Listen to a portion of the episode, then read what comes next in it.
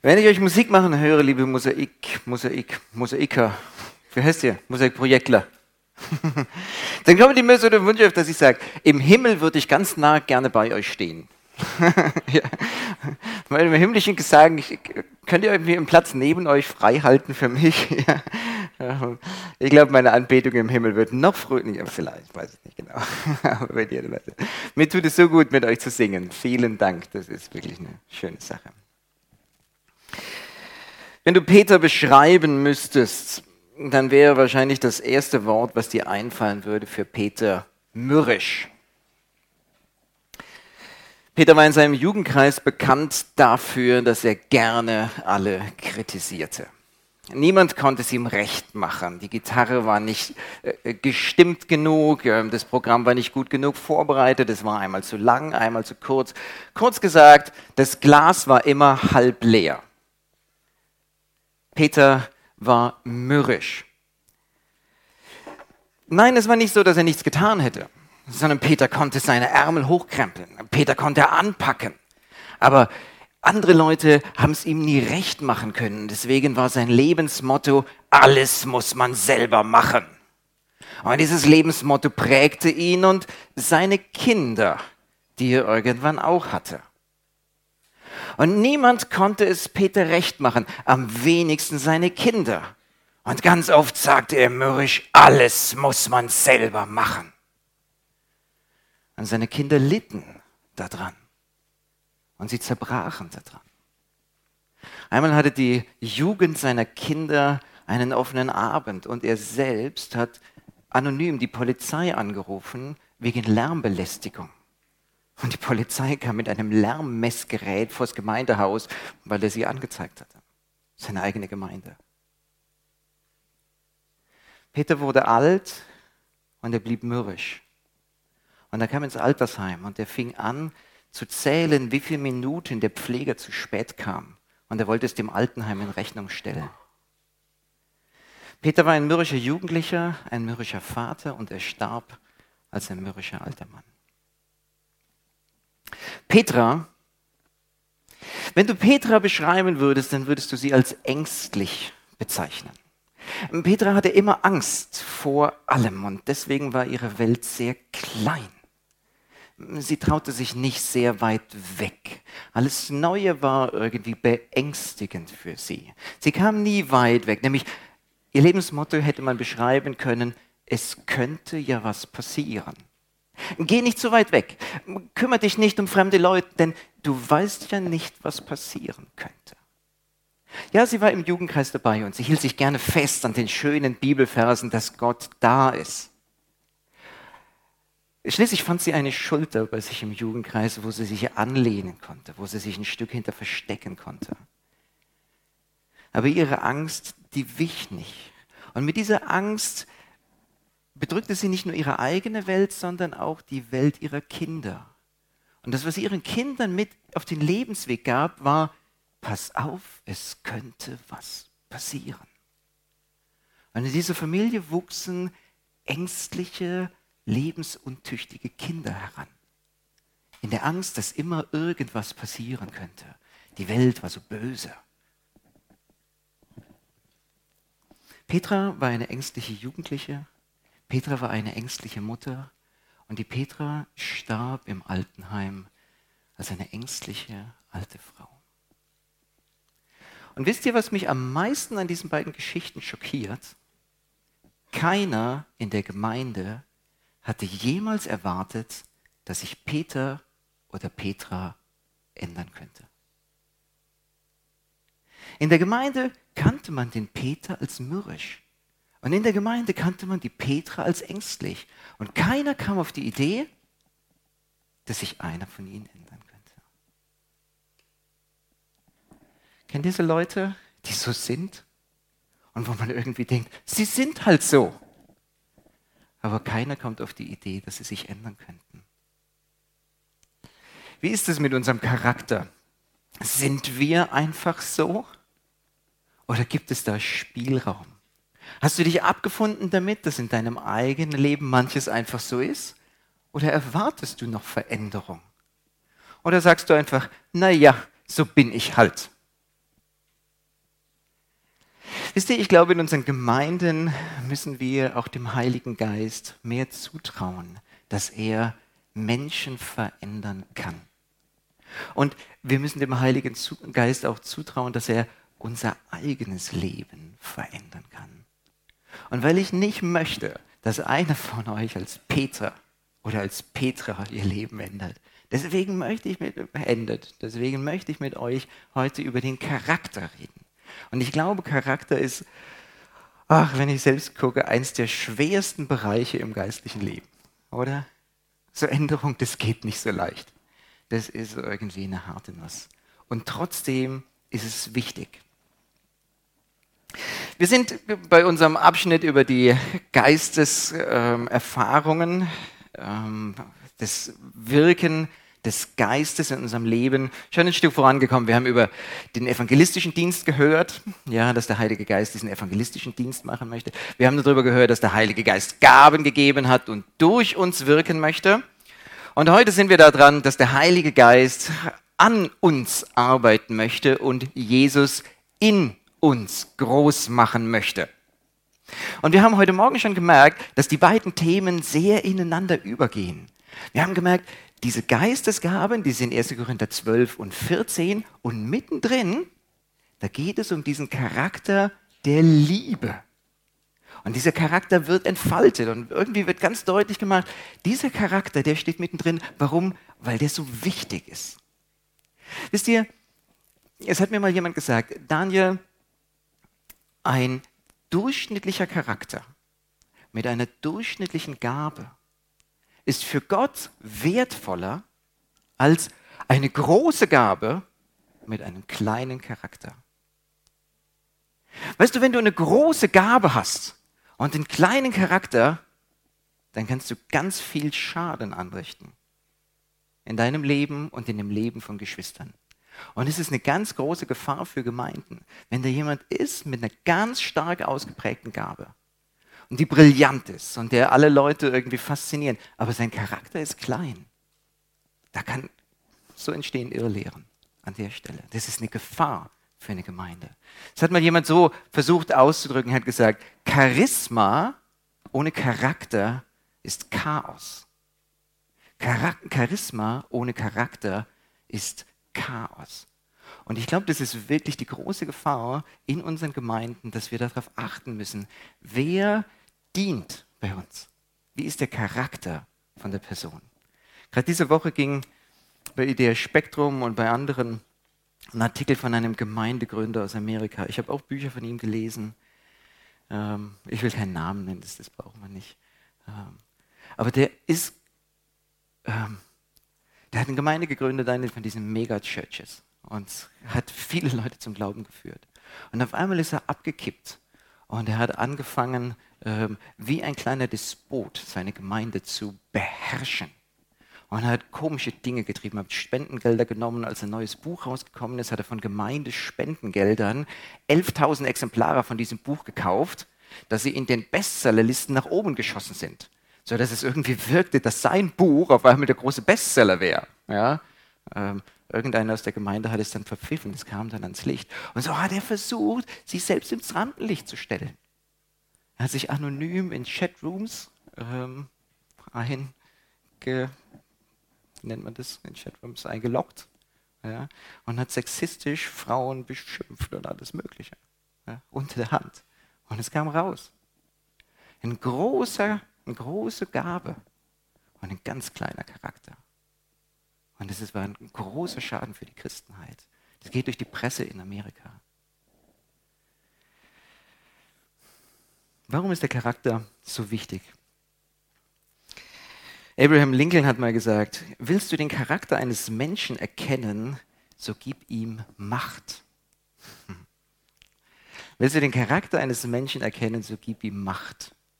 Je mehr Einfluss, je mehr Verantwortung ein Mensch hat, desto wichtiger ist es, dass sein Charakter ähm, in Ordnung ist. Für je mehr Menschen du Verantwortung trägst, desto wichtiger ist dein Charakter.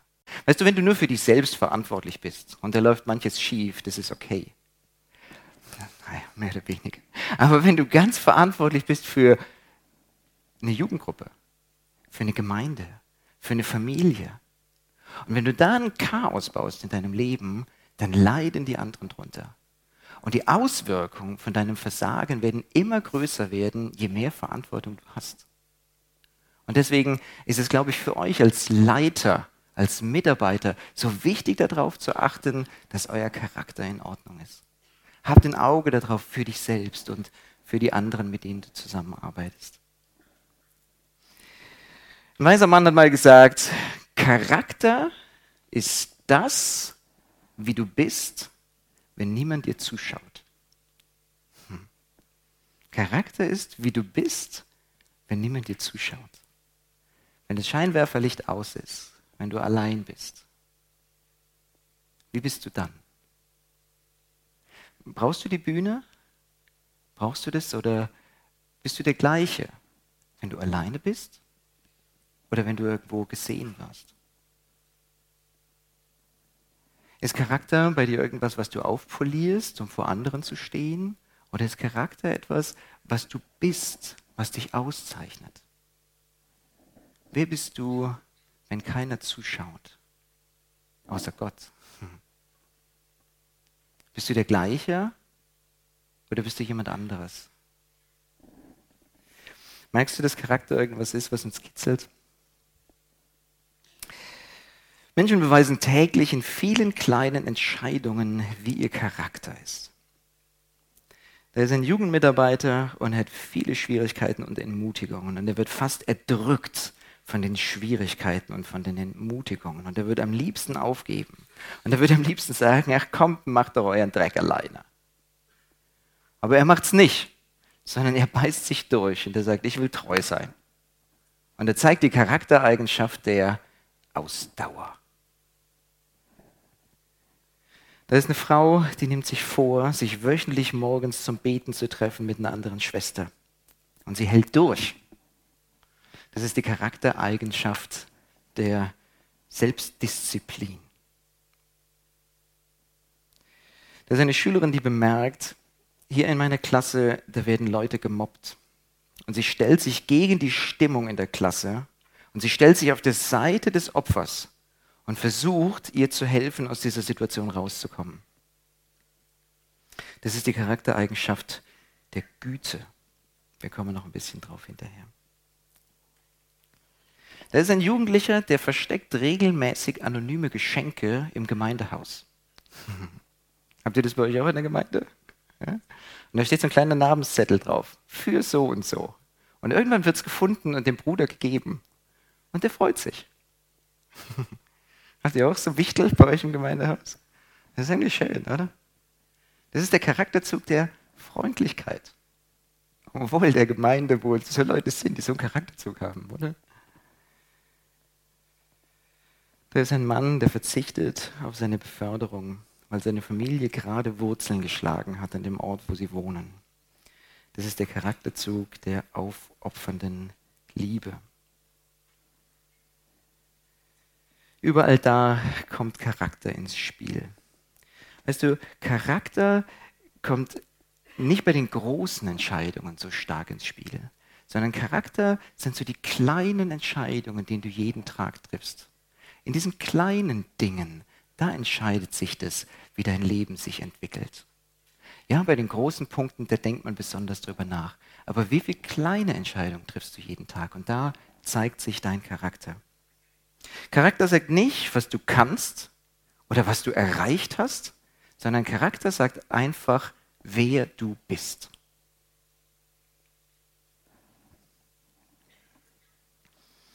Chuck Swindle, ein amerikanischer ähm, Prediger, der hat es mal so gesagt, keine Gemeinde bricht plötzlich auseinander. Und keine Familie trennt sich plötzlich sondern es ist eine langsame Erosion, basierend auf vielen kleinen, schlechten Entscheidungen. Vor 15 Jahren, da bin ich viel auf Hochzeiten eingeladen worden und das war schön. Mittlerweile werde ich weniger auf Hochzeiten eingeladen. Ich glaube, es liegt einfach an meinem Alter. Mittlerweile ähm, bekommen wir, nein, dann verschickt man keine, keine Briefe mehr. Wir kriegen mit, wie sich in unserem Bekanntenkreis die Ehe auseinandergeht und die Ehe und die Familie bricht auseinander. Und das kriegen wir gerade mit in unserer Nachbarschaft und hier und da. Und nie war das ein plötzliches Ding, sondern das hat sich alles angebahnt. Wisst ihr, wir kriegen mit, wo Gemeinden auseinanderbrechen. Nicht bei uns, dem Herrn sei Dank, aber in der Umgebung. Und wir kriegen das mit, wie da Konflikte sind zwischen Mitarbeitern. Und wisst ihr, selten sind es theologische Punkte. Die theologischen Punkte, die werden meistens dann irgendwie vorgeschoben. Meistens sind es Charakterprobleme von Menschen, die miteinander nicht können. Deswegen möchte ich mit euch heute über den Charakter reden. Und wir haben schon gehört, um was es geht. Es geht um den Galaterbrief. Galaterbrief, Kapitel 5. Und ich möchte euch bitten, den Galaterbrief aufzuschlagen und wir lesen Galater 5 ab Vers 17.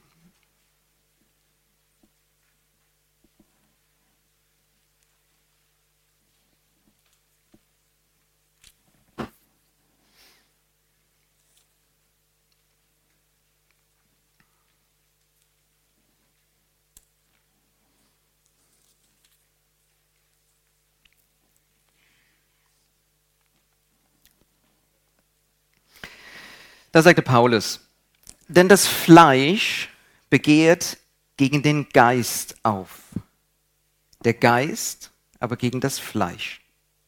Denn diese sind einander entgegengesetzt. Wenn ihr aber durch den Geist geleitet werdet, so seid ihr nicht mehr unter dem Gesetz. Offenbar aber sind die Werke des Fleisches, die sind Unzucht, Unreinheit, Ausschweifungen, Götzendienst, Zauberei, Feindschaften, Streit, Eifersucht, Zornausbrüche, Selbstzüchteleien, Zwistigkeiten und Parteiungen, Neidereien, Trinkgelage, Völlereien und dergleichen. Von diesem sage ich euch im Voraus, so wie ich es auch vorher sagte, dass die, die so etwas tun, das Reich Gottes nicht erben werden.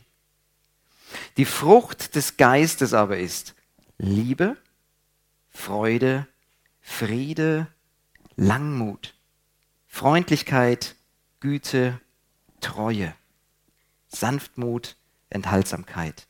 Gegen diese ist das Gesetz nicht gerichtet. Wahrscheinlich habt ihr schon viele Predigten über diesen Abschnitt gehört und ich habe gar nicht den Anspruch, euch so viel Neues heute zu sagen. Es geht mir darum, dass, es, dass dieser Abschnitt auf euer Leben angewendet wird. Dass dieser Abschnitt in eurem Leben irgendwie einen Zugriff bekommt.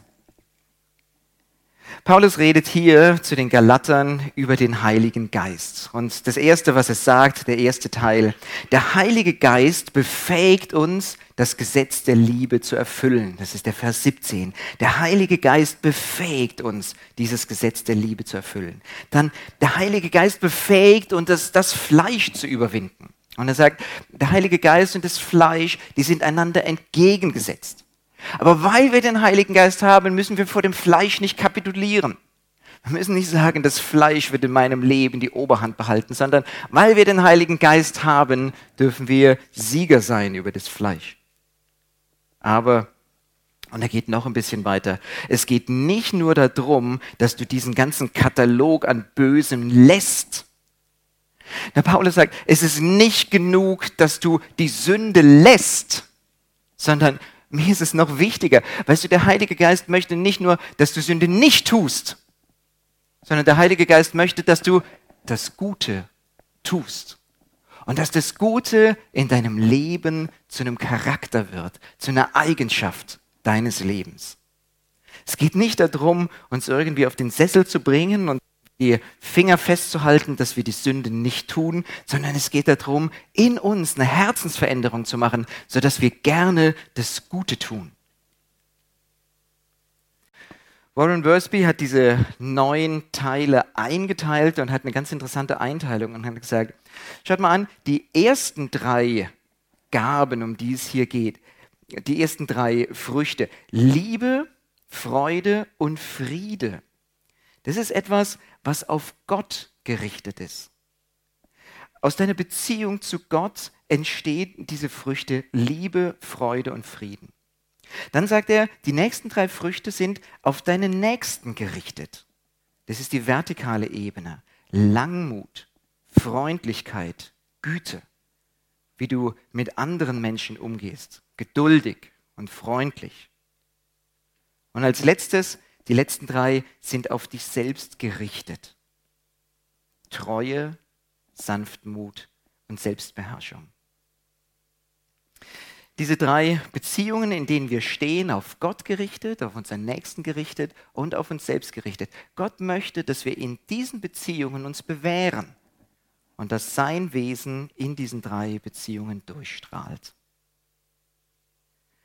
Jetzt ist es wahrscheinlich jedem von euch aufgefallen, hier steht nicht die Früchte des Geistes, aber sind. Das sollte man doch eigentlich meinen, oder? Diese neuen Früchte.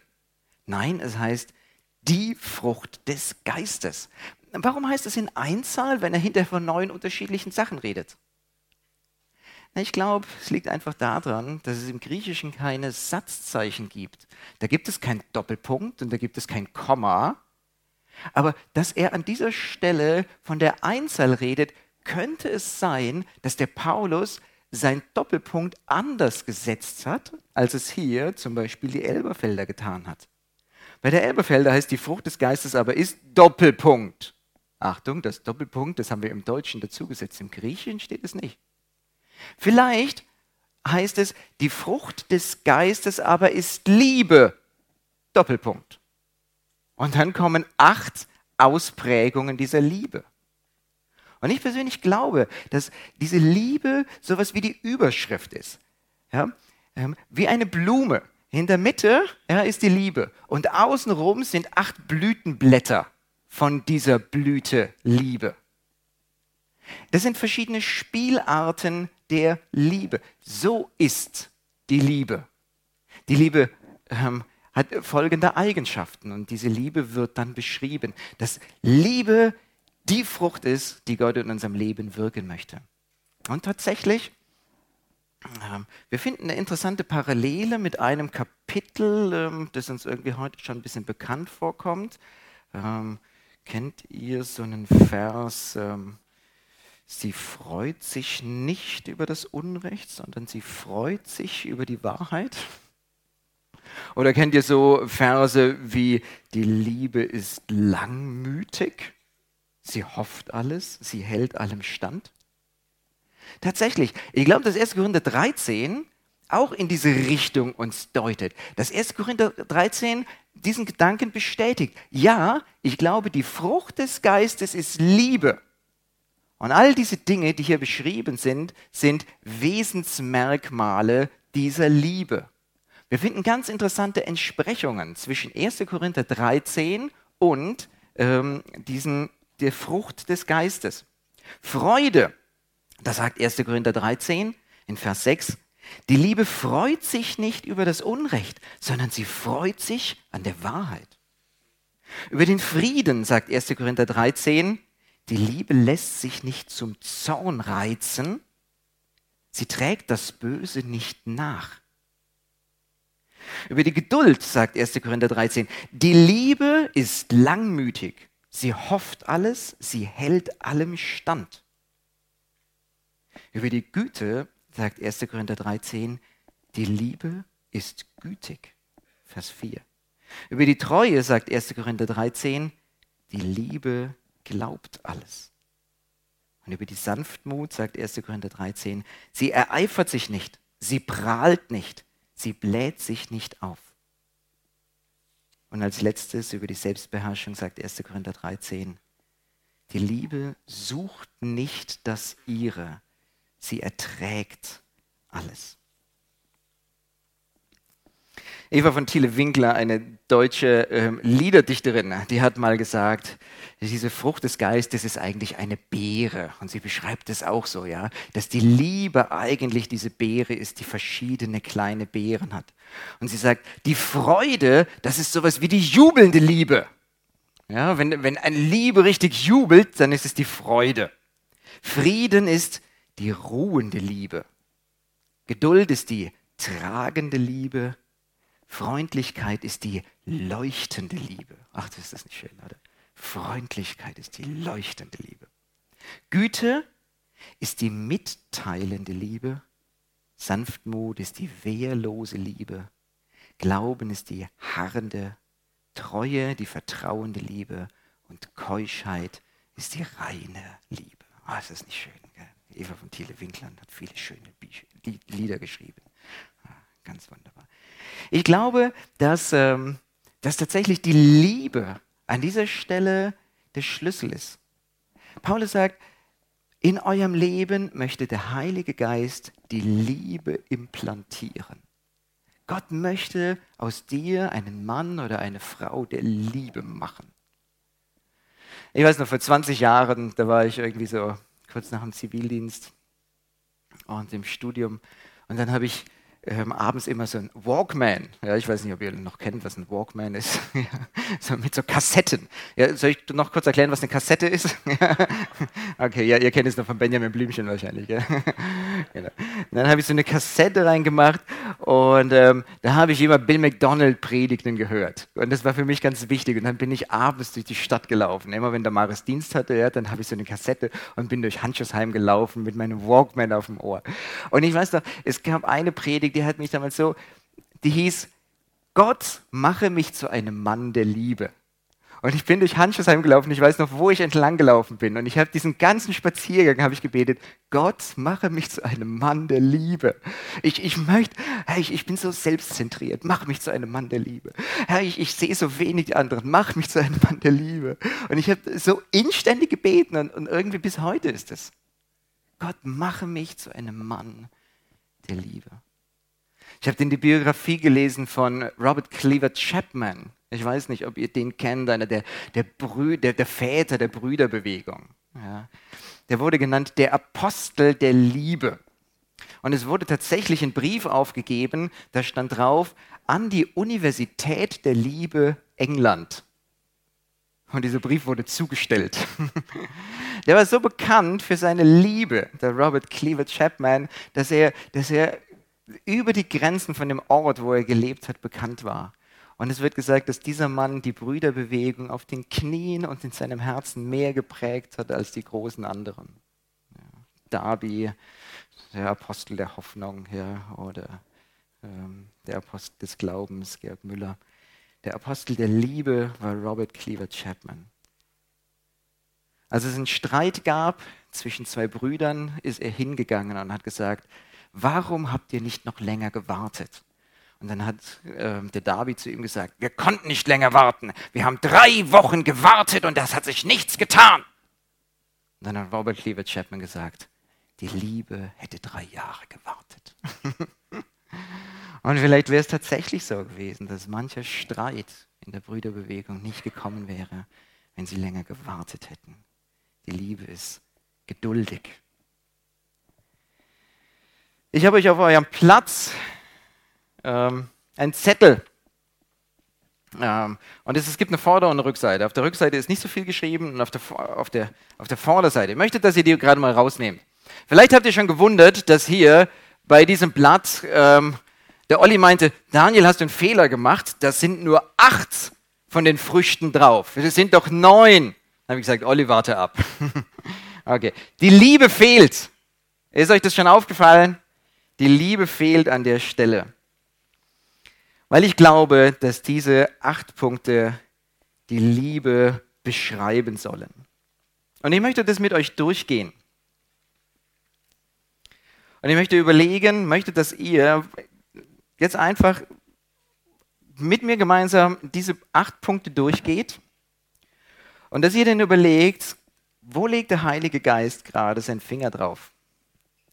Und ich glaube, wirklich, dass der Heilige Geist das machen möchte. Der Heilige Geist möchte überführen von Sünde, Gerechtigkeit und Gericht. Und der Heilige Geist hat das Anliegen, dass in deinem Leben der Charakter von Jesus kommen möchte. Und ich möchte dich bitten, dass du überlegst, wo ist der Punkt in meinem Leben, wo ich die meisten Defizite habe? Und ich habe das so auf der einen Seite das Positive erklärt und auf der anderen Seite das Gegenteil davon. Und an der Stelle vielleicht, wo du dich beim Gegenteil findest, Vielleicht ist es ein Klopfen vom Heiligen Geist an deiner Herzenstür. Vielleicht legt er da seinen Finger gerade drauf. Das erste ist die Freude. Freude als Frucht des Geistes ist ein Glücklichsein, das sich in der Freude am Herrn gründet und deshalb unabhängig von der Situation ist, in der sich ein Christ gerade befindet. Die Bibel betont häufig die Freude mitten im Leiden. Je mehr diese Frucht in deinem Leben wächst, desto stärker wird ein Christ in der Lage sein, die Freude, die ihn prägt, auch, auch, auch auf andere auszustrahlen. Gott möchte, dass wir uns freuen. Ist es nicht schön? Gott möchte, dass wir uns. Habt ihr schon mal den Pentateuch gelesen, die fünf Bücher Mose, wo die ganzen Feiergesetze stehen? Ja, das ist manchmal ziemlich langweilig. Ja, wie sie sowas gefeiert haben, wie lange sie was und so, ja. Also es gibt so ein paar Freaks, die interessiert das wirklich, ja. Ähm, aber für mich ist es eher so, ich suche mir so die, die Rosinen in diesem Schwarzbrot. Ja. Und eine von diesen Rosinen ist, dass bei den Festen ganz oft steht, und ihr sollt euch freuen. Ja, Gott hat es verordnet. Kommt zusammen und dann sollt ihr das und das und das machen und ihr sollt euch freuen. Ja, Gott möchte, dass die Kinder Gottes sich freuen. Es ist ihm ein Anliegen, dass in deinem Herzen Freude ist. Ich habe heute mit einem Bruder geredet über die Situation in seinem Jugendkreis und eine schwierige Situation und da war irgendwie nichts abzusehen. Und irgendwie kamen wir darauf, dass so eine Situation einem die Freude rauben kann im Leben. Und ich habe mit ihm zusammen Lukas 10 angedacht und habe gesagt, weißt du, da kommen die Jünger zurück von ihrem erfolgreichen Missionierungsfeldzug und sie kommen zu Jesus und sagen, hurra, sogar die Dämonen sind uns untertan. Und so, ja, irgendwie Machtgefühl. Und was sagt Jesus? Freut euch nicht drüber. Freut euch nicht drüber. Darüber sollt ihr euch nicht freuen. Freut euch darüber, dass eure Namen im Himmel angeschrieben sind. Weißt du, Jesus möchte, dass du deine Freude nicht festmachst an der Frucht, die du siehst. Wenn du deine Freude festmachst an der Frucht, die du siehst, und es kommt eine Wüstenzeit in deinem Leben, wo du gerade keine Frucht siehst, dann ist deine Freude ganz schnell weg. Jesus möchte, dass du deine Freude festmachst an ihm. Freut euch, dass eure Namen im Himmel angeschrieben sind. Mach dich nicht abhängig von dem Erfolg, deiner Arbeit. Mach dich nicht abhängig von der Frucht, sondern mach dich abhängig, mach die Freude in deinem Leben abhängig von Jesus und nicht an dem Erfolg, den du gerade. Natürlich darfst du dich darüber freuen, wenn es in deinem Jugendkreis ist. Ich freue mich mit und Jesus freut sich, glaube ich, auch mit. Aber mach deine Freude davon nicht abhängig. Ist Freude in deinem Leben oder neigst du zur Schwermut? Das zweite ist der Frieden. Im Neuen Testament kann das Wort dreierlei bedeuten. Zum einen ein Gefühl des Friedens und der Gemütsruhe, der Zustand des Versöhntseins mit Gott. Und als drittes das Heilsein des ganzen Menschen, aus dem die Eintracht zwischen den Menschen erwächst. Je mehr diese Frucht im Leben eines Christen wächst, umso mehr verschmelzen alle drei Aspekte zu einer Einheit. Eines der schönsten Lieder, die ich so kenne, heißt, wenn Friede mit Gott meine Seele durchdringt. Kennt ihr das? Wenn Friede, das müssen wir jetzt nicht hier machen, ja. aber kennt ihr das? Wenn Friede mit Gott meine Seele durchdringt, ob Stürme auch toben von fern, mein Herz im Glauben doch allezeit singt, mir ist wohl, mir ist wohl in dem Herrn. Auf Englisch, it is well with my soul. Ja. Und es kommt dann immer, it is well, it is well with my. Und diesen Ausdruck, den, ich suche noch jemanden, der irgendwie so schön, schön zeichnen kann. Und den möchte ich gerne einladen, diesen Ausdruck, it is well with my soul, neben meinen Kamin ins Wohnzimmer zu schreiben. ja? Wenn ich auf der Couch sitze, dass da steht, it is well with my soul. Mir ist es ist für mich so ein Ausdruck von diesem Frieden in Gott, zu sagen, meine Seele ist zufrieden gekommen, mir ist wohl in dem. Könnt ihr das nachvollziehen? Ich weiß nicht. Findet ihr das Lied aus? Nein, ich, ich bin eine andere Generation vielleicht. vielleicht müssen wir es nochmal hier im Mosaik, vielleicht könnt ihr das mal ein bisschen übernehmen und so ein bisschen bearbeiten, dass die anderen es auch schön finden. Die, die, die finden mich gerade ein bisschen alt. ja. It is well with my soul. Aber dieser Ausdruck, weißt du, Frieden lässt dein Herz zur Ruhe kommen und deine Seele wirklich, dass du sagen kannst, Herr, ähm, ich darf diesen Frieden in dir genießen. Und die Stürme, die so an mein Herz rankommen, denen gebe ich keinen Raum. Ich höre sie toben von fern. Aber mein Herz ist in dir zur Ruhe gekommen. Kennst du so einen Frieden des Herzens und zur Ruhe kommen in Gottes Liebe? Oder ist dein Herz geprägt von einer Unruhe, dass ähm, du immer unterwegs bist und immer irgendwie noch was suchst und immer noch denkst, na, das war es noch nicht so ganz? Kennst du das, dass dein Herz zur Ruhe gekommen ist? Langmut. Das griechische Wort Langmut meint eine Beharrlichkeit, die sich nicht leicht durch widrige Umstände erschüttern lässt. Langmut gründet in der Geduld Gottes, die keinen Menschen aufgibt. Menschen, in deren Leben diese Frucht sichtbar wird, vermögen Zielstrebigkeit mit Nachsichtigkeit zu verbinden. Ist doch interessant, oder?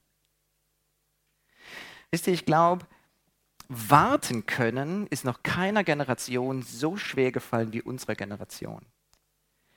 Wir sind eine Generation des High-Speed-Internet, des High-Speed-Datenaustauschs, von LTE, von ständig online sein.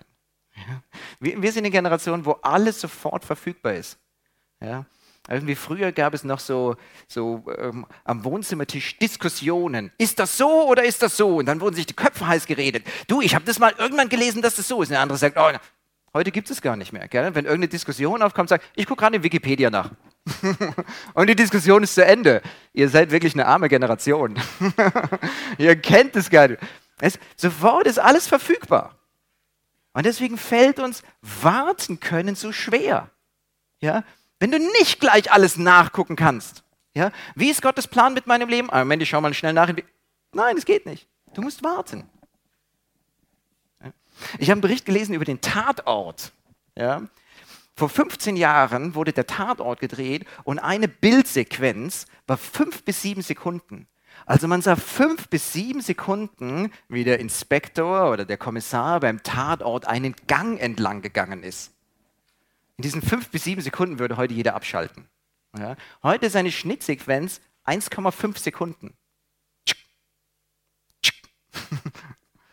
Und wenn du so Videoclips anguckst, irgendwie von MTV und, und Viva, das, geht noch viel schneller. Es ist furchtbar. Ja?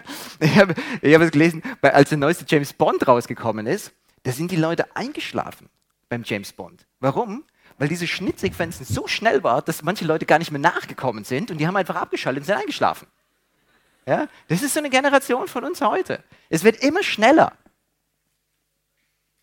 Wisst ihr, warten können ist, glaube ich, einer Generation noch nie so schwer gefallen. Es kam mal ein Freund zu mir und hat gesagt, Daniel, weißt du eigentlich, was eine Ungeduld ist? Was? Eine Ungeduld. Und sagte, eine Ungeduld ist die Zeitspanne, wenn du an einer Ampel stehst und vor dir das Auto hat es grün verpasst. Und eine, eine Ungeduld ist die Zeitspanne, wenn die Ampel auf grün springt und du auf die Hupe drückst. ich glaube, in keinem Land ist diese Zeitspanne so gering wie ähm, in Deutschland. In Italien vielleicht, aber die stehen nicht bei roten Ampeln. ja, versteht ihr? Das geht irgendwie. aber wie, wie lange ist diese Ungeduld bei dir? Kannst du warten? Weißt du, wenn der vor dir das Grün verpennt und du sagst, Halleluja, ich kann noch mal ein bisschen länger beten. Freust du dich drüber? Warten können auf Gottes Moment. Ausharren können. Ausharren ist ein altes Wort, gell? Ich habe eine gute Beschreibung für dieses Ausharren gehört. Ausharren bedeutet Fluchtgedanken überwinden lernen. Kennst du in Situationen, die dir unangenehm sind, Fluchtgedanken? Dass du am liebsten alles hinschmeißen würdest? Dass du am liebsten deine Frau verlassen würdest? Dass du am liebsten deinem Chef einfach die Kündigung vor die Nase knallen könntest? Wer bin ich? Das kannst du doch nicht mit mir machen. Kennst du so Fluchtgedanken? Ich glaube, die Geduld lehrt dich, Fluchtgedanken zu überwinden. Die Bibel sagt nicht, glücklich ist der, der vor den Problemen davonläuft, sondern Jakobus sagt, glücklich der, der die Versuchung erduldet. Glücklich wirst du nicht, wenn du wegrennst, sondern glücklich wirst du, wenn du es lernst, Fluchtgedanken zu überwinden. Kannst du warten? Kannst du Ausharren haben in einer Situation, die schwierig ist? Gott möchte das, dass du langmütig bist.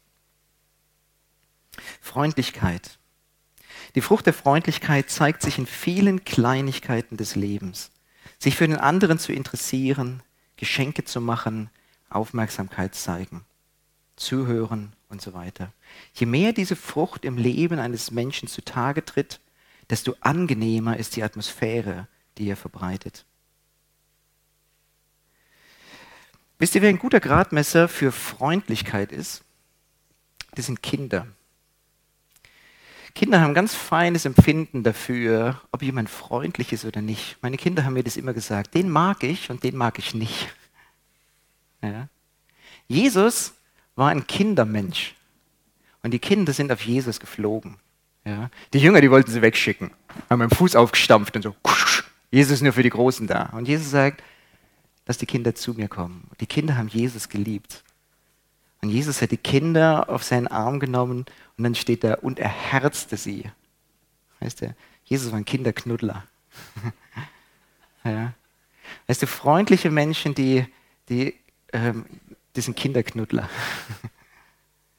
ähm, Kinder merken das, ob da jemand echt ist und ob die Freundlichkeit von jemand echt ist. Wir haben bei uns in der Schule eine Lehrerin, die hat eher eine barsche Ausstrahlung. Und vor kurzem habe ich meinen Schülern habe ich äh, Vierecke gezeichnet, beziehungsweise ich hatte sie vorgegeben und sie mussten dann fühlen, was das ist, ja, taktil. Und dann mussten sie sagen, was es ist. Und dann waren sie so durchgegangen. Ah, Herr Platte, das ist ein Quadrat, nicht wahr? Ja, und das ist eine Raute. Ja. Und dann kam er irgendwie weiter und dann hat er so ein Ding abgefühlt und dann hat er gesagt, und das, Herr Platte, das ist die Frau de Troyes. Äh, ich meine, ein Drache. Das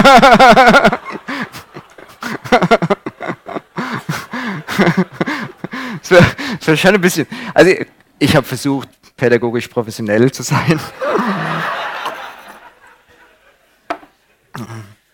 Ich habe mit meinen Schülern extra eine Gebrauchsanleitung für diese Lehrerin geschrieben, wie, wie, sie damit umgehen und äh, ihre Schulzeit überleben können. Ja. Sie weiß es. Spieler mit offenen Karten.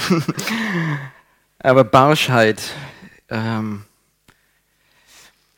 weißt du, Freundlichkeit zeigt sich oft in den kleinen Punkten. Ich habe einen Freund, wenn der stille Zeit macht, dann sitzt er immer an seinem Schreibtisch und hat einen Stapel mit frankierten Postkarten auf seinem, auf seinem Schreibtisch stehen. Und wenn er irgendwas liest und dann ach, den Vers, den müsste ich dem Daniel schreiben. Und dann nimmt er die Postkarte und schreibt den Vers drauf, hab gerade an dich gedacht. und dann legt er es auf, wegschicken. so macht er immer seine stille Zeit. Und ähm, wer kriegt heute noch Postkarten? Gell? Kaum jemand. Ja. Und man freut sich darüber. Er hat die Gabe der Freundlichkeit und es tut uns gut, dem Freundeskreis von ihm. Ich habe in den letzten Monaten dreimal anonyme Post bekommen. Auf einmal kam ein Päckchen an Familie Platte mit Geschenken. Einmal war ein kompletter Spieleabend vorbereitet mit Knabbersachen für jeden einzelnen Familienmitglieder meiner Familie. Ja? Und dann sollt ihr das spielen und dann dürft ihr das Päckchen auspacken. Ich weiß bis heute nicht, von wem es ist. Ja? Und einfach, danke Daniel für das, was du für uns tust. Ich, ich kann nicht sagen, das geht runter wie Öl. Weißt du? Bist du jemand, der freundliches Wesen hat und in die Gemeinde bringt? Diese Person hat die Gabe der Freundlichkeit gepaart mit Demut. Ich weiß es bis heute nicht. Vielleicht ist er heute hier. Ich danke euch, aber ich weiß. Ja. Güte. Es ist interessant, bei Güte denkt man oft an was Falsches. Das Wort Güte ist missverständlich, weil es oft mit Milde gleichgesetzt wird. Was Agotosyne wirklich bedeutet, lässt sich vielleicht am besten mit Gutheit ausdrücken. Diese Frucht beschreibt eine Haltung, die kompromisslos für Gottes Maß, die kompromisslos nach Gottes Maßstäben fragt und dem Bösen im eigenen Leben und dem anderen mit letzter Konsequenz widersteht. Dass du eintrittst für das Gute, was Gott uns Menschen gegeben hat. Ja, ich, ich weiß nicht, ob du das erlebst, dass, dass dein Chef irgendwie ungerecht ist, gegenüber, nicht gegenüber dir, sondern gegenüber deinen Mitarbeitern. Und ähm, manchmal ist es einfach daran, dass du dahin gehst und sagst, stopp. Weißt du, wenn er sich selbst verteidigen würde, wäre es schwierig. Aber es ist deine Aufgabe, für das Gute einzustehen. Ich habe mit meinen Kindern immer gern irgendwelche Abenteuerfilme geguckt, ja, und ich gesagt habe, hey, guck dir die an, das sind Kämpfer für das Gute. Und wenn es etwas Gutes gibt, dann lohnt es sich dafür zu kämpfen, wie Frodo sagt, ja, Herr der Ringe. Und wenn es etwas Gutes gibt, dann lohnt es sich dafür zu kämpfen. Ja, und ich, ich glaube tatsächlich, dass wir als Christen an der Stelle herausgefordert sind, für Gottes gute Wahrheiten einzutreten. Im Moment in Baden-Württemberg, ihr, ihr, kennt die Diskussion ja, mit dem Bildungsplan. Und es ist wichtig, dass wir einstehen für Gottes Gute und dass wir sagen, stopp, nein, wir möchten keine Pornografisierung in unseren Schulen haben. Wir möchten dagegen eintreten. Ja? Und ich bin dankbar für was über 1000 Leute, die letzten Sonntag in Stuttgart waren und dafür eingetreten sind und öffentlich genau diesen Charakter zugezeigt haben. Ich trete mutig ein für Gottes gute Wahrheiten. Das brauchen wir. Mut, uns zu Gottes guten Wahrheiten zu stellen. Das Gegenteil ist die Laschheit, dass wir laissez-faire sagen, naja, so schlimm wird es dann schon nicht sein. Ein Charakterzug ist es, bereit zu sein, mutig für das Gute einzutreten. Treue. Für Treue steht im griechischen Text dasselbe Ausdruck, das sonst mit Glaube zu übersetzen ist. Pistis. Treue bedeutet im Neuen Testament Verlässlichkeit, Zuverlässigkeit. Ich vertraue anderen und bin selbst vertrauenswürdig. Das Gleichnis von den anvertrauten Pfunden ist ein Beispiel für die Art von Pistis, die Gott von uns erwartet. Vor ein paar Monaten habe ich über, den, über Galater bei uns in der Gemeinde gepredigt, über diesen Abschnitt. Und als ich am Sonntagmorgen noch an der Vorbereitung saß für die Predigt, da klingelt das Telefon und ein Bruder bei uns aus der Gemeinde ist dran. Und dann, Daniel, ich wollte dir nur gerade sagen, ähm, ich hatte dich gebeten, dass du mir das und das mitbringst. Kannst du dran denken? Und auf einmal fiel mir ein, er hat mir schon zwei E-Mails geschrieben, dass ich das nicht vergesse. Und jetzt ruft er nochmal an. Was denkt der Dieter von mir? Und es hat mich traurig gemacht, dass der Dieter mich für einen unzuverlässigen Mann hält. Und wisst ihr, was mich noch trauriger gemacht hätte? Ich hätte es wirklich vergessen. Furchtbar, oder? Und ich saß da und dachte, Herr, die Geschwister, hey, es ist so schön, wenn du Geschwister hast, die deine Schwächen kennen und dich trotzdem lieben. ja, es, ist, es macht wirklich die Seele froh. Aber es hat mich traurig gemacht, weil ich gemerkt habe, ich bin nicht bekannt in der Gemeinde für Zuverlässigkeit. Bist du bekannt für Zuverlässigkeit, wenn du was sagst, dass man wirklich sich darauf verlassen kann, dass du es tust? Im Neuen Testament finden wir in 1. Korinther 4 hier, im Übrigen sucht man einen Verwalter, dass er treu ist. Das ist das einzige Qualitätsmerkmal, was hier für Gottes Arbeiter gesagt wird. Ein Verwalter soll treu sein, zuverlässig. Bist du zuverlässig? Kann man sich auf dich verlassen? Eine wichtige Charaktereigenschaft für einen Mitarbeiter. Sanftmut ist im Neuen Testament das Gegenteil von einem streitlustigen und eifernden Rechthaberei. Sanftmütige Menschen haben keine Probleme, sich Gott oder anderen Menschen bereitwillig unterzuordnen. Sie reagieren nicht so schnell zornig, sondern haben eine milde, wohlwollende, duldsame Ausstrahlung. Wisst ihr, meine Erfahrung ist, dass Menschen mit starken Überzeugungen Schwierigkeit haben, einen sanftmütigen Charakter zu entwickeln. Ja. Ich habe Freunde, wenn sie von etwas überzeugt sind, dann sind sie richtig davon überzeugt. Ja? Ich habe einen Freund, der weiß ganz genau, welches Auto zu fahren richtig ist und welche Automarke zu fahren nicht richtig ist. ja? Und, wenn, ähm, und er hilft gerne den Leuten in der Gemeinde, die das Auto fahren, das richtig ist. Ja? Und ähm, er hat so die Gabe des Helfens, aber es gibt einfach Automarken, da hilft er nicht so gerne, weil selbst schuld, wenn man so ein Auto fährt. ja? Versteht ihr, was ich meine? Ähm, wenn du starke Überzeugungen hast, dann wirst du ein Stück kompromisslos, auch in, in deinen Ansichten. Und dann denkst du, so wie ich das sehe, ist es richtig, und so wie die anderen sehen, ist es falsch. Gerade in unseren Kreisen, wo wir viel Wert auf Wahrheit legen, ja, wir kommen aus einer eher konservativen christlichen Richtung, wo Wahrheit ein sehr hoher Wert ist, für den wir einstehen wollen. Und es ist mir wichtig, dass wir für Wahrheit einstehen. Aber an der Stelle bekommt der Ausdruck Kompromiss automatisch ein ganz schlechtes Licht. No compromise. Ja? Keith Green, no compromise. Ja. Aber wenn du so eine Haltung hast, dann bist du oft schlecht teamfähig. Ja, es gibt Bereiche, wo ich wirklich sage, es ist wirklich wichtig, für das Gute einzustehen und, und ähm, dafür zu kämpfen. Aber wo es um Nebensächlichkeiten in der Gemeinde geht, da ist kompromissbereit sein eine Grundvoraussetzung für Teamfähigkeit. Sanftmut ist für mich, teamfähig zu sein. Seine eigene Meinung zurücknehmen zu können. Okay, ich sehe das anders, aber lieber Bruder, ich schätze dich, auch wenn du an der Stelle eine andere Meinung hast. Den anderen höher achten als sich selbst, obwohl der andere eine andere Meinung hat. Und ich glaube, es wäre gut, wenn wir in unseren Gemeinden diesen, diesen Wert der Sanftmut mehr kultivieren könnten. Versteht mich nicht falsch, ich rede keinem ähm, äh, falschen Toleranzbegriff, das Wort. Es gibt Kernbereiche, da werde ich für sterben, wenn es, das darf ich nicht sagen, da würde ich gerne für sterben wollen irgendwann mal, ja, wenn es drauf ankommt. Aber äh, es gibt Bereiche, da würde ich, glaube ich, nicht so gerne für sterben.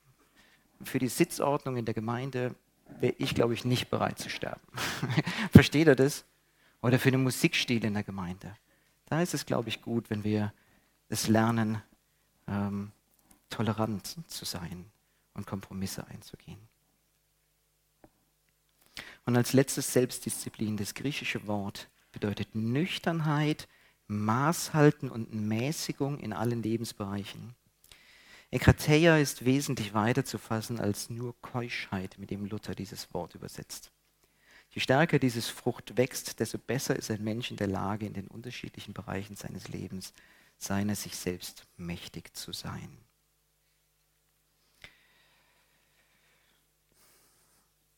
Wisst ihr, ich habe das Gefühl, viele Mitarbeiter in den christlichen Kreisen, die haben so kreativ chaotische Charaktereigenschaften.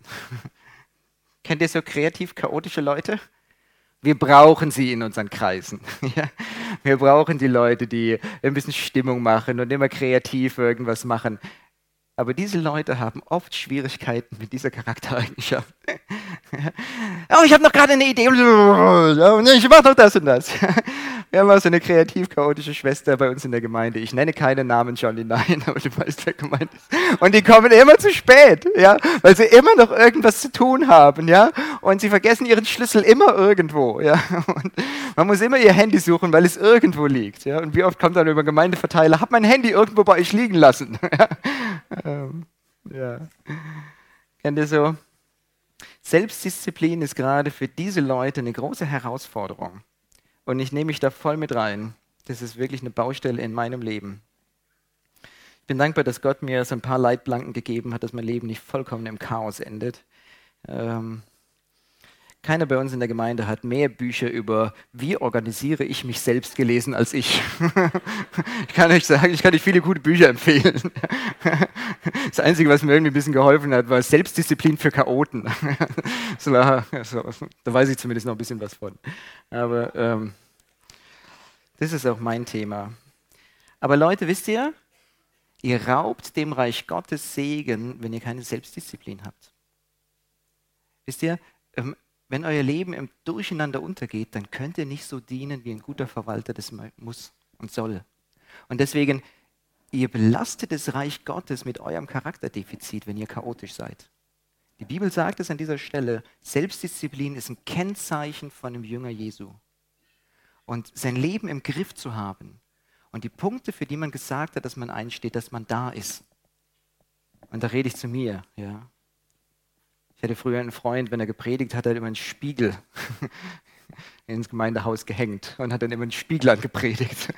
Weil an der Stelle, das ist wirklich so meine Baustelle. Ja.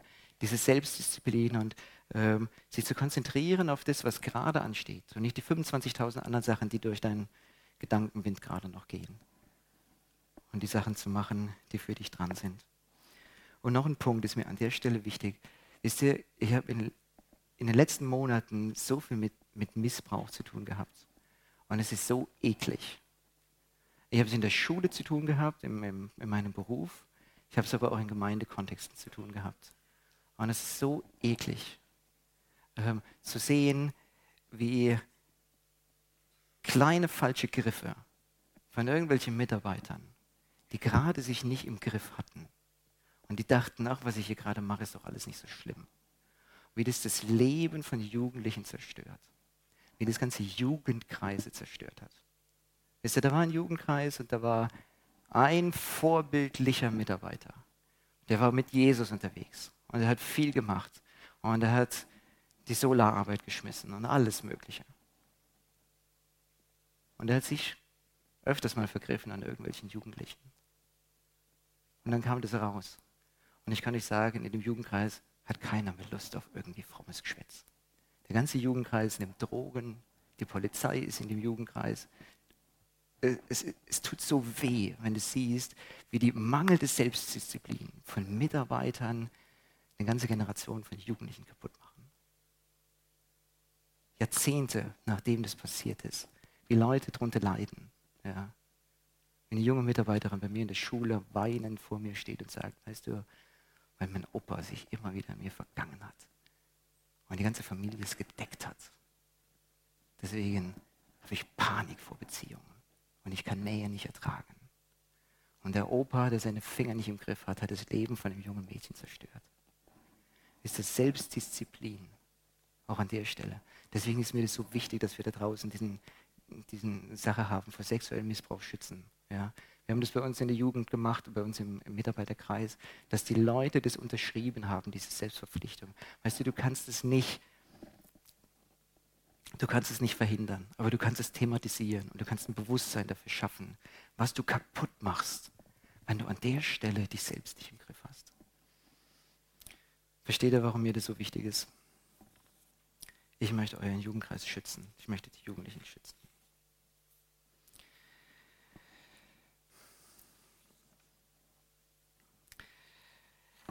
Ich weiß nicht, wo der Heilige Geist in deinem Leben angeklopft hat, als wir das durchgegangen sind. Ich weiß nicht, was der Bereich ist, wo du das Gefühl hast, hier habe ich ein, ein Defizit. Und wisst ihr, bei den geistlichen Gaben, da habe ich euch gesagt, freue dich über die geistlichen Gaben, die du nicht hast. Und weißt du, was ich euch heute Abend sage? Weine über die Früchte, die du nicht hast. Okay? Weine darüber und überleg dir, was ist der Punkt in deinem Leben. Ich möchte, dass du jetzt zehn Minuten, ähm, fünf bis zehn Minuten, dass du das durchgehst und dein Kreuzchen setzt. Und dann, dass du die Rückseite nimmst. Und dafür braucht ihr einen Stift. Ich hoffe, ihr habt Stifte dabei. Weiß nicht so ganz genau. Sonst müsst ihr das irgendwie später machen. Und ich möchte, dass du einen Brief an dich selbst schreibst, auf der Rückseite. Schreibe einen Brief an dich. Beachte dabei folgende Punkte. Welche Frucht sollte in deinem Leben noch mehr wachsen und sich entfalten? Welche Folgen hat es für dich und andere, wenn du diese Charaktereigenschaft keinen Fortschritt machst? Wisst ihr, was hat es für Auswirkungen, wenn du in diesem Bereich keinen Fortschritt machst? Überleg dir das wirklich. Was wird mit deinen Beziehungen passieren, wenn du weiter so barsch bist? Wie wird es mit deinen Kindern weitergehen? Wie wird es mit deinen Mitarbeitern, mit deinen Arbeitskollegen weitergehen? Was wird mit deinem Leben passieren, wenn du wenig Selbstdisziplin hast? Wo wird es enden? Überleg es dir bitte und schreib dir es auf. Dann das nächste, wo kannst du Hilfe finden? Und wer kann dich begleiten? Ich möchte dich bitten, dass du jetzt in den nächsten fünf bis zehn Minuten das schreibst. Und dann möchte ich, dass ihr den Briefumschlag nehmt, der auf eurem, auf eurem Platz auch noch ist. Irgendwo ist ein Briefumschlag. Habt ihr schon gefunden? Ja, da unten liegen die Briefumschläge. Und dann möchte ich, dass ihr diesen Brief faltet und da reintut und euren Namen draufschreibt. Ja? Brief an, und dann nicht an mich, sondern euren Namen. Ja? Und dann, die meisten von euch sind irgendwie mit anderen Leuten aus dem Jugendkreis da. Oder aus eurem Mitarbeiterteam. Ja? Jungschar, Vorbereitungsteam. Und ich möchte, dass ihr Briefumschläge tauscht. Und dass du sagst, kannst du mir in einem Monat diesen Brief wiedergeben? Ihr müsst es gar nicht mit, mit Post machen und so, könnt ihr auch. Ja, es ist vielleicht ganz spannend, wenn ihr Post kriegt, aber müsst ihr gar nicht. Ihr könnt es euch auch so einfach geben. Ja? Aber ich möchte, dass jeder von euch in einem Monat einen Brief von sich selbst an euch kriegt. Wo Dinge drin stehen, die irgendwie, wo ihr das Gefühl hattet, hier hat Gott den Finger drauf gelegt. Und ich möchte, dass ihr in einem Monat nochmal dran denkt und dass Gott sein Werk tun kann in eurem Leben. Ich gebe euch jetzt fünf bis zehn Minuten Zeit. Die Band macht ein bisschen Musik, genau. Ich danke euch. Und äh, die Band, ja, genau. Er ist die Band. Und ähm, nehmt es wirklich ernst. Ich glaube, dass, dass Gott unseren Charakter entfalten möchte. Und dass er möchte, dass in meinem Charakter immer mehr das Bild von Jesus rauskommt. Dass immer mehr die Eigenschaften von Jesus rauskommen. Jesus möchte das, dass in deinem Leben Jesus groß wird. Ich wünsche euch gesegnete fünf bis zehn Minuten. So, meine lieben Geschwister, das ist mal spannend, einen Brief an sich selbst zu schreiben. Gell? Darf ich euch bitten, den Brief in den Briefumschlag zu tun. Schreibt einen Namen drauf. Ihr dürft ihn gerne zumachen. das ist okay. ja, genau. Vertrauen ist gut, Kontrolle ist besser. Gell? Macht ihn zu. Ähm. Und dann gibt es jemand aus deinem Mitarbeiterteam, ein Freund. Wenn es Leute gibt, die hier alleine sind, und es gibt es ja auch, gibt es die Möglichkeit, es unten abzugeben. Ähm, ähm, am Infobüro. Ja, und dann müsst ihr aber eure komplette Adresse draufschreiben, dann übernimmt die CJ das und ähm, schickt euch das zu. Das ist aber wirklich nur für die Leute, die alleine hier sind. Okay? Sonst würde ich gerne am CJ-Stand, äh, der CJ-Stand ist da drüben, ah, ja, am CJ-Stand, genau. Und dann machen die das für euch.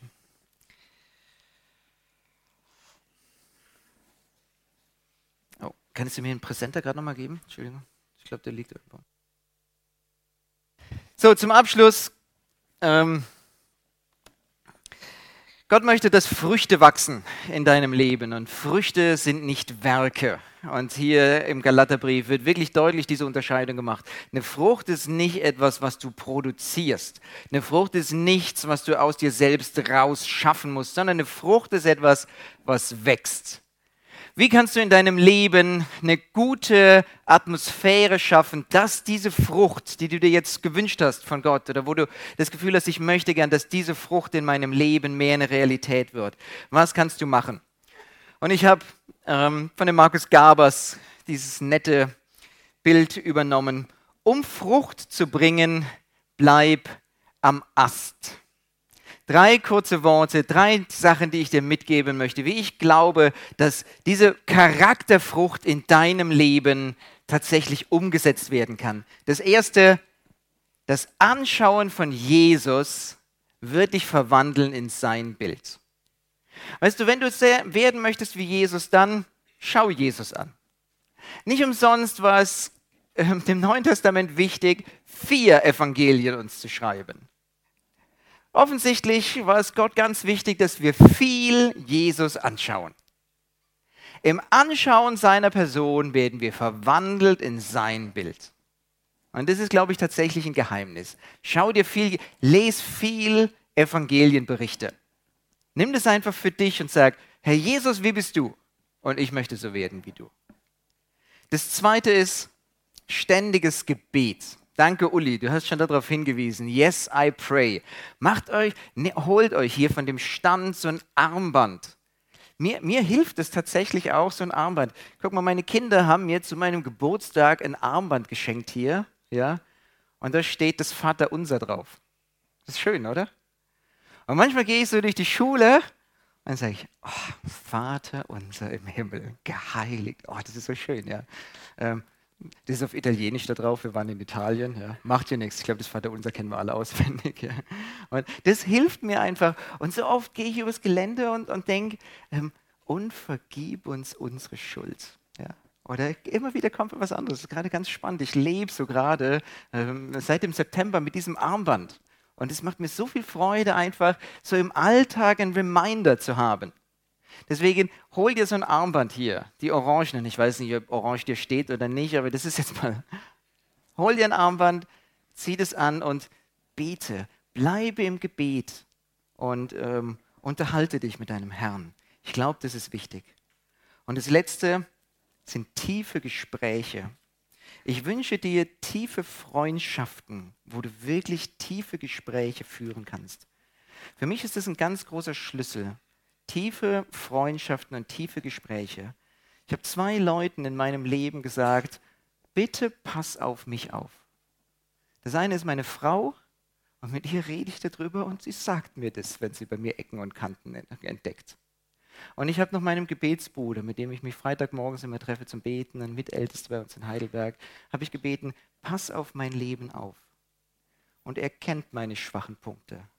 Und er weiß genau, was ich ankreuzen würde oder was ich angekreuzt habe, weil ich gesagt habe, pass auf mich auf und begleite mich an der Stelle. Als der Paulus sich verabschiedet von den Ältesten in Ephesus, da sagt er, habt Acht auf euch selbst. Wisst ihr, aus eurer Gruppe werden reißende Wölfe vorkommen, sagt er. Aus eurem ältesten Team, da werden wirklich böse Einflüsse kommen. Und deswegen passt auf euch auf. Früher habe ich immer gesagt, er sagt, passt auf euch auf, jeder soll nach unten gucken und auf sich aufpassen. Nee, er sagt es diesem ganzen Team, passt auf euch auf. Hast du jemand, der auf dich aufpasst? Hast du schon mal jemand gesagt, pass auf mich auf? Ich glaube, das ist wirklich brüderlicher, brüderlicher und schwesterlicher Rat, den wir uns geben können. Sei jemand Rechenschaft schuldig. Erlaube jemand in dein Leben reinzureden. Ich wünsche dir das, dass du das machen kannst, dass du Jesus anschaust, dass du im ständigen Gebet bleibst und dass du tiefe Gespräche hast, gerade auch über deinen Charakter. Ich möchte beten, wir können einfach sitzen bleiben.